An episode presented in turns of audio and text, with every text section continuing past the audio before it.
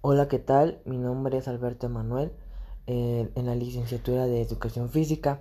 En el podcast de hoy hablaremos sobre la capacitación y programas ambientales y sobre la protección ambiental.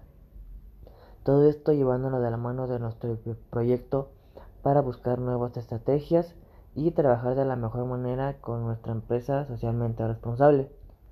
Bueno, comenzamos con la educación ambiental, ya que esta resulta clave para comprender comprender las relaciones existentes entre los sistemas naturales, asimismo también para conseguir una percepción más clara.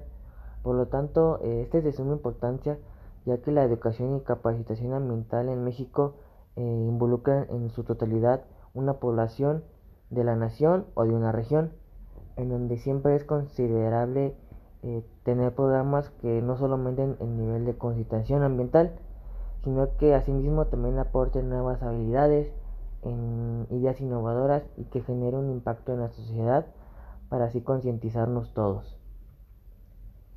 Después sigue o comenzamos hablando de la protección a la biodiversidad. Eh, la diversidad biológica esta nos ofrece la importancia económico-social, eh, también asimismo la polinización en cultivos, en protección a cuencas hídricas y a la fertilidad de suelos, siendo necesaria para tener un bienestar y un equilibrio en nuestro planeta Tierra, eh, ya que eh, también nos ayuda a nosotros los seres humanos para tener una mejor calidad de vida, asimismo también para nuestras futuras generaciones, eh, donde nosotros siempre debemos tener en cuenta que la diversidad biológica tiene una gran variedad de vida, en donde en esta la complementa especies como plantas, animales, hongos y microorganismos que viven en un espacio determinado que tienen su variabilidad genética, ya que los ecosistemas forman parte de estas especies y los paisajes o regiones en donde se ubican los ecosistemas. Llevando todo esto de la mano, eh, ¿qué influye esto en nuestro proyecto? Con la educación física y con nuestra empresa socialmente responsable. Influye en también utilizar las tres R's, que es reducir, reutilizar y reciclar entre nosotros como docentes nos damos a la tarea de darle una segunda oportunidad a algún objeto en convertirlo en oro para que todos nuestros alumnos y los docentes disfruten al realizar las actividades.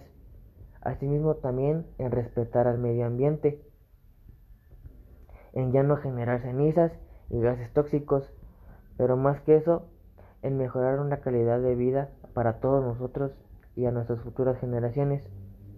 Eh, ya que, y ya que mejor si nosotros como docentes le podemos dar otra oportunidad a otro objeto sumamente importante y que ya se consideraba desechable.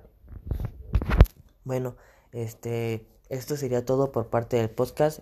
Asimismo, también para contribuir lo que estamos haciendo con nuestra empresa socialmente responsable. De mi parte, esto sería todo y muchísimas gracias.